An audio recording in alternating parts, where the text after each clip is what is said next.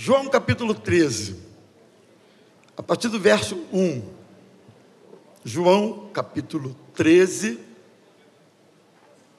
a partir do verso de número 1 até o verso 20. Localize por gentileza esse texto bíblico. Eu quero falar sobre alguns ensinamentos de Cristo ao aproximar-se da cruz. Se puder colocar isso, muito obrigado.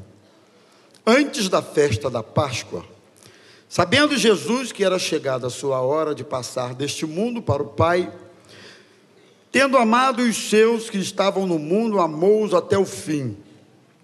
Durante a ceia, já o diabo posto no coração de Judas, filho de Simão, Iscariotes, que traísse Jesus, sabendo este que o Pai tinha confiado tudo às suas mãos, e que ele tinha vindo de Deus e voltava para Deus, levantou-se da ceia, tirou a vestimenta de cima e, pegando uma toalha, cingiu-se com ela.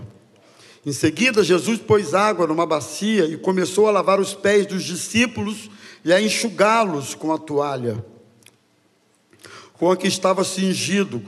Quando aproximou-se de Simão Pedro, este lhe perguntou: Vai lavar os meus pés, Senhor?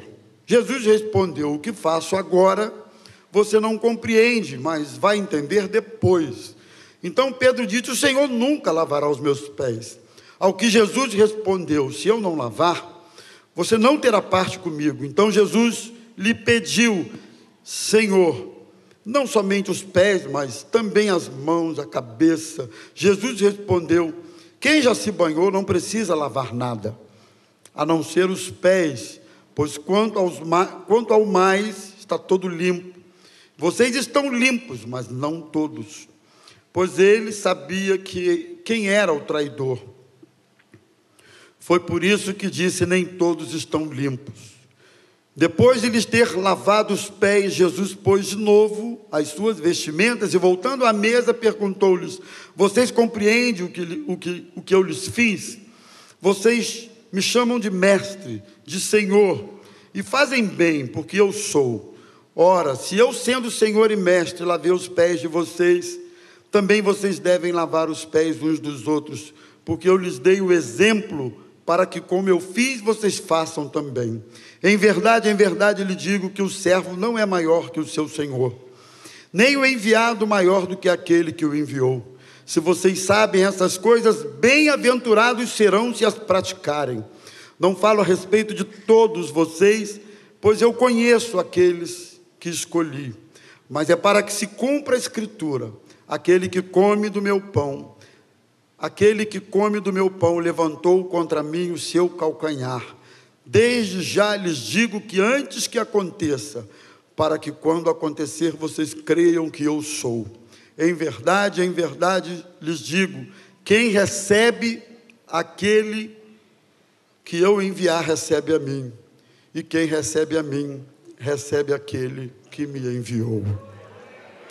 Fala conosco, Senhor, através da tua palavra, e permita que sejamos instruídos, abençoados e praticantes da tua palavra, que não sejamos apenas ouvintes, mas praticantes da tua palavra.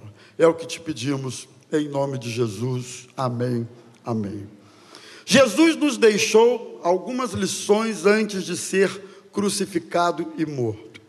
Essas palavras foram ditas rigorosamente dentro de uma agenda, de um roteiro cumprido por Jesus, ah, arrisca exatamente como planejado desde a fundação do mundo.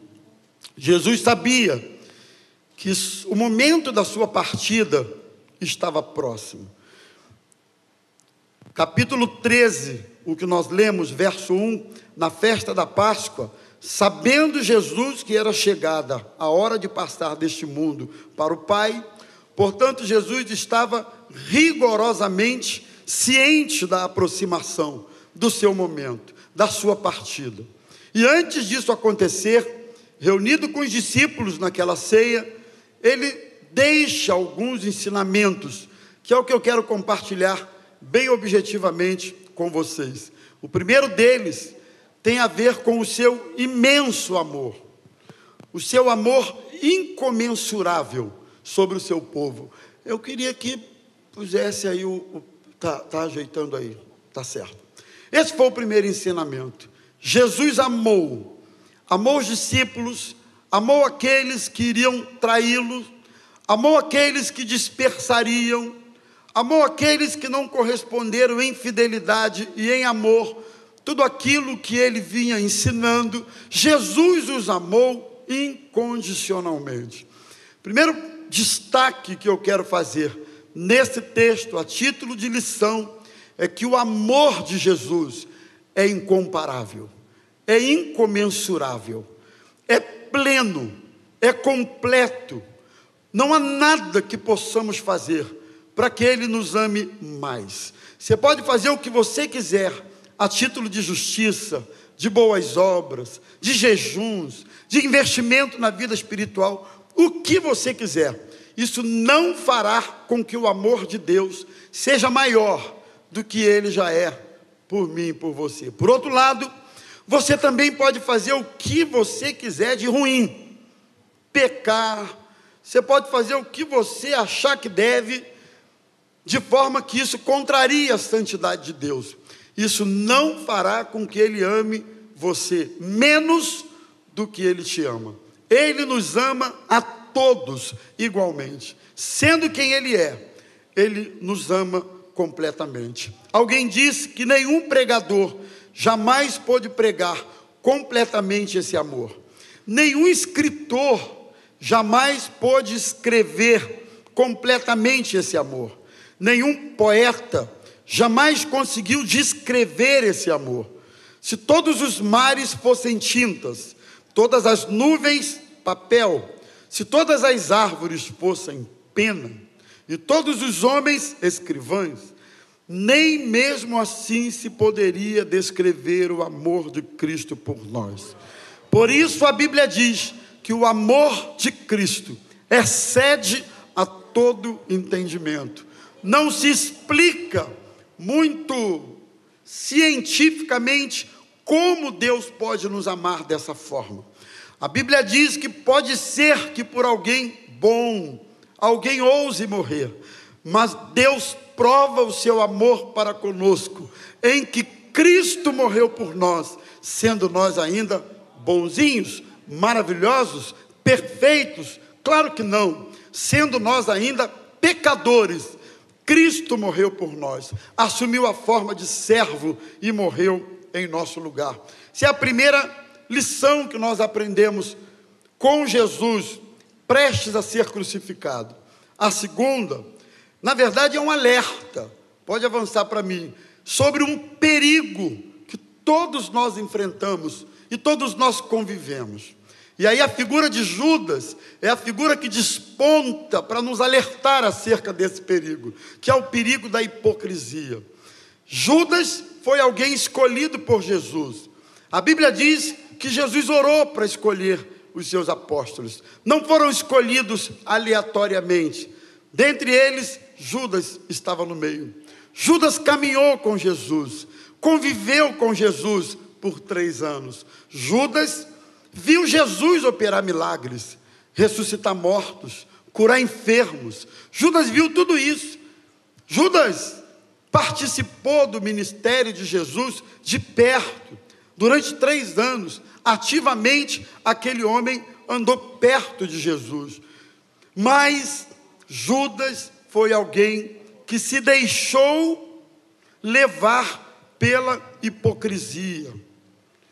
Sabe aquela coisa faz de conta que é, mas não é, faz de conta que é, é convertido, mas não é, faz de conta que, que é um deles, mas na verdade, aliás, eu vou usar um termo muito em voga hoje.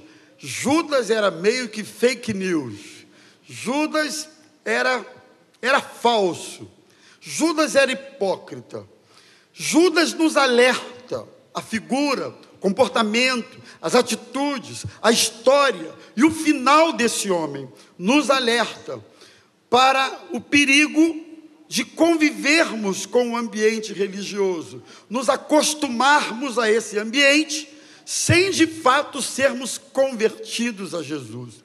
Judas nos alerta com relação a isso. O perigo que há de estarmos familiarizados com as funções eclesiásticas, familiarizados com tudo isso, sem nunca ter nascido de novo. Judas nos alerta com relação a isso. Aliás, irmãos, olhando para um, uma igreja, um povo, um templo, um auditório tão bonito como esse, eu preciso dizer que só existe dois tipos de pessoas aqui hoje. Não há um terceiro. Aquele que nasceu de novo e aquele que não nasceu de novo. Dois tipos de pessoas. Aquele cujo nome está escrito no livro da vida e aquele cujo nome não está escrito no livro da vida.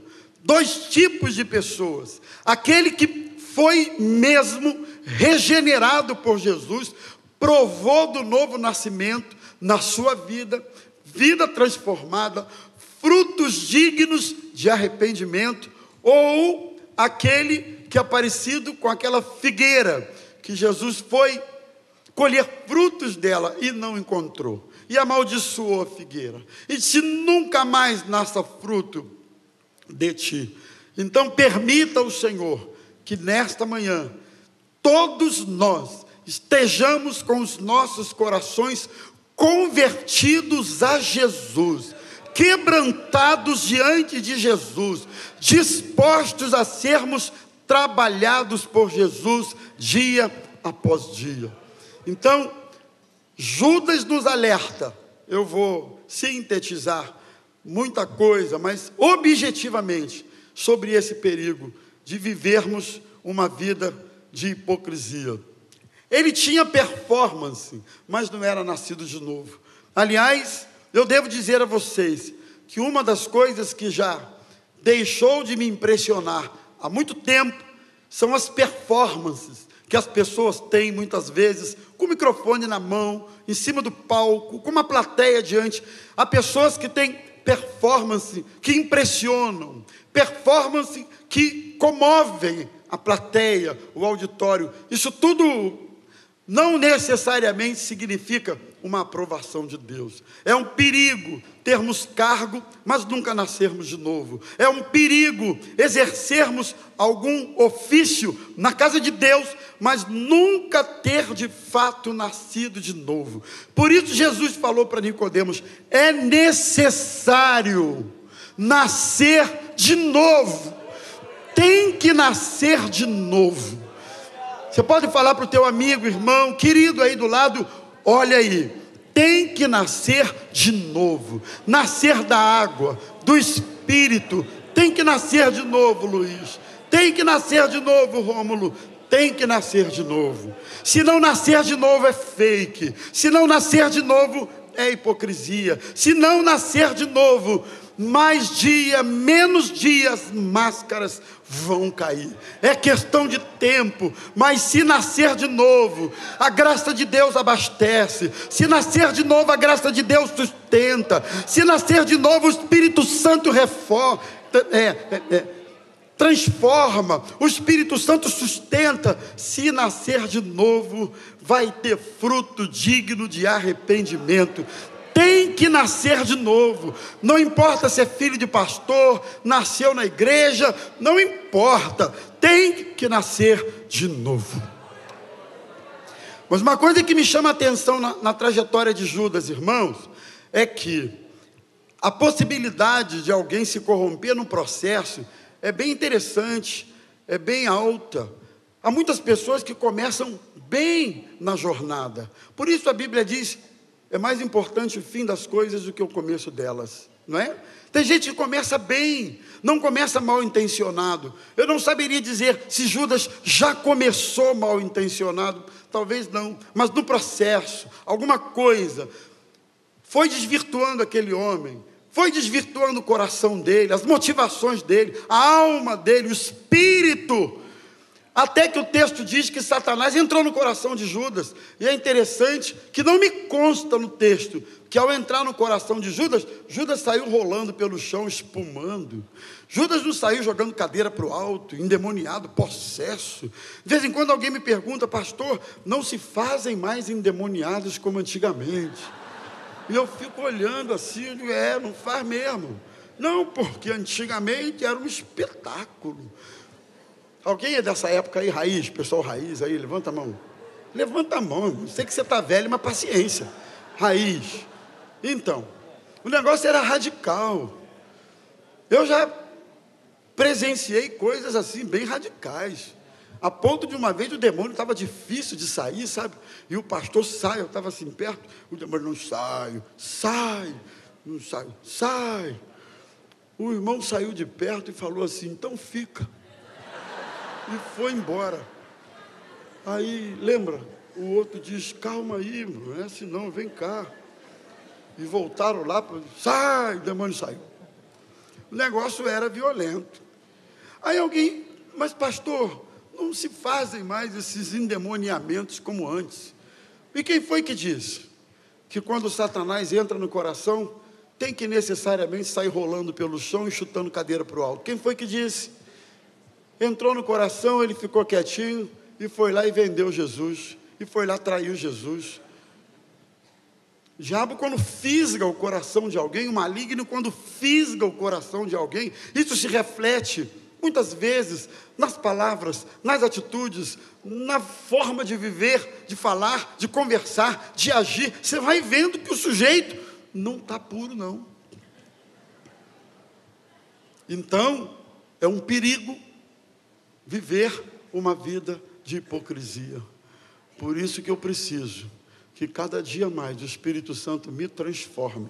Por isso a Bíblia diz que a vereda do justo é como a luz da aurora que vai brilhando, brilhando até se tornar dia perfeito. O que é isso? Aperfeiçoamento. Mas há uma terceira lição que eu aprendo, que é está no verso 4 e 5, que privilégios não implicam em orgulho, mas em humildade. Aí eu aprendo com Jesus, porque sabendo quem era, filho de Deus, Rei dos reis, Senhor dos senhores, majestoso, poderoso, Criador de tudo, o Deus encarnado, o Verbo vivo de Deus, a palavra viva de Deus, mesmo sabendo quem Ele era, quando Ele se reúne com os seus discípulos, Naquele tempo, vocês sabem muito bem, era comum numa hospedaria, numa casa, quando se chegava, lavava-se os pés das pessoas que normalmente chegavam empoeirados, sujos das ruas poeirentas da Palestina. Não é como hoje, todo mundo calçado, bonitinho, né? Você tira o calçado, tirando aquele, né? O resto está tudo certo, está tudo limpinho. Naquele tempo não era assim. E quando Jesus se reúne com os seus discípulos, lavar os pés de alguém que chegava era uma função de servo ou de escravo, de um servente. Naquele momento não tinha servo, nem escravo, nem servente para lavar os pés. Há quem diga, num dos comentários bíblicos, que havia uma expectativa de Jesus, de que um deles pudesse lavar os pés, um do outro, quem sabe. Mas não, irmãos, na verdade, eles estavam mesmo, eram preocupados sobre quem seria o maior dentre eles no reino de Deus. Essa era a preocupação deles. E o texto diz que Jesus pega uma bacia com água, pega uma toalha e começa a lavar os pés dos discípulos. E foi um climão. Há quem diga que foi um climão, pastor Marcelo. Foi um constrangimento. E, e, Pedro, então, Pedro, né? É ele mesmo, diz: Senhor, não, senhor vai lavar meu pé, tem certeza? Lavar o meu pé, o Senhor. E ele disse: Vou, vou. Você não está entendendo nada agora, mas você vai entender depois. Vou lavar os pés. Aí Pedro ficou muito à vontade, ele ficou muito empolgado. Eu acho legal gente empolgada, gente colérica, sanguínea, né? Você dá o dedo, ele quer o braço todo. E aí Pedro disse: Mas então faz o seguinte, me dá um banho logo. Lava tudo. Jesus Não precisa lavar tudo. Essa expressão é interessante que há duas expressões para significar aí o lavar, a água, o banho, que é a água no corpo todo, quando ele fala em João capítulo 3 para Nicodemos, que ele precisava ser lavado com a água, de nascer de novo, era a lavagem do corpo, da conversão, do perdão, do novo nascimento. Mas a lavagem que Jesus se refere aqui não é do corpo todo, é parte do corpo. Na verdade, Jesus estava ensinando com aquele gesto não só o princípio da humildade, de lavar os pés dos discípulos, ele, sendo quem era, fez isso, mas Jesus também estava querendo mostrar para Pedro uma outra coisa interessante, que não era só a questão de lavar os pés para tirar a poeira, tinha um significado. Lavar os pés ali significava a purificação, purificação que era necessário ter. Por isso ele fala para Pedro: se eu não lavar os seus, os seus pés, você não tem parte comigo. Purificação diária significa o seguinte, irmãos: na nossa caminhada, Muitas vezes os pés vão se empoeirando das impurezas, das coisas da vida, das inúmeras informações e questões que encharcam o nosso coração. E nós precisamos diariamente purificar o nosso coração, purificar a nossa alma, chamaria isso de santificação. Santificação é um processo contínuo que a gente precisa caminhar e buscar e permitir que o Senhor nos santifique a cada dia. E por último, meus irmãos queridos, meio-dia cravado.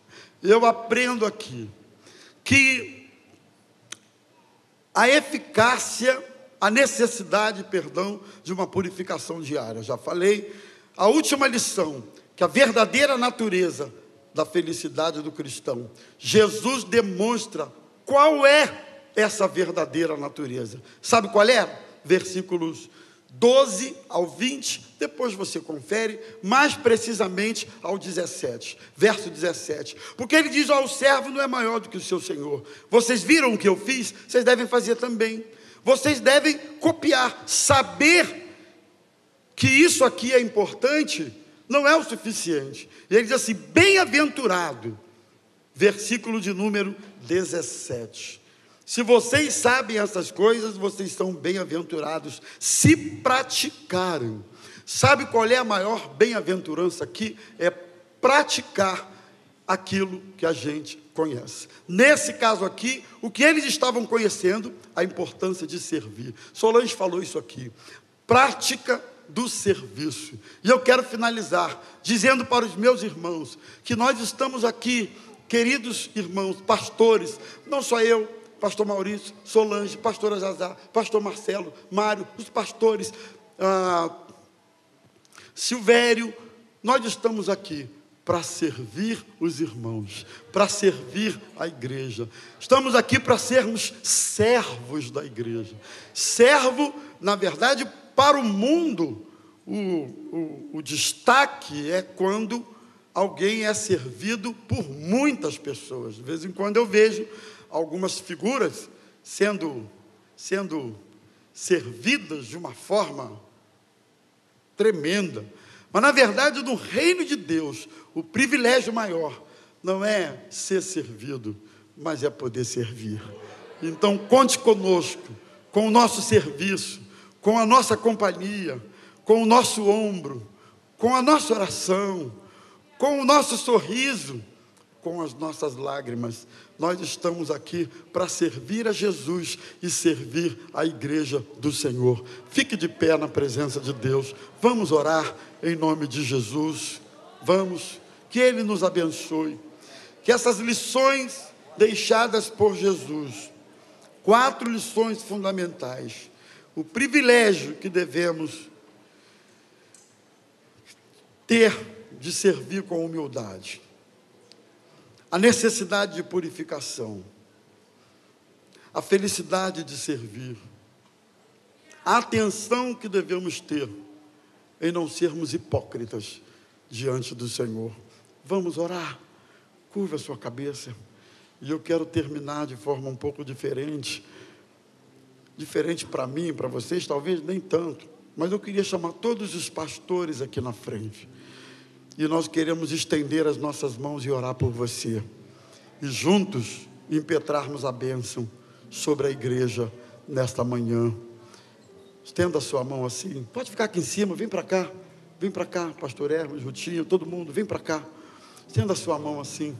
Que essas lições sejam assimiladas, aprendidas, que essas lições sejam praticadas pela igreja Maranata de Campo Grande. Amém? Estenda a sua mão. Vamos orar. Vamos. Em nome de Jesus. Ora aqui, pastor. Vem cá. Estenda a sua mão. Glória a Deus. Bendito Deus, nós te louvamos, Senhor.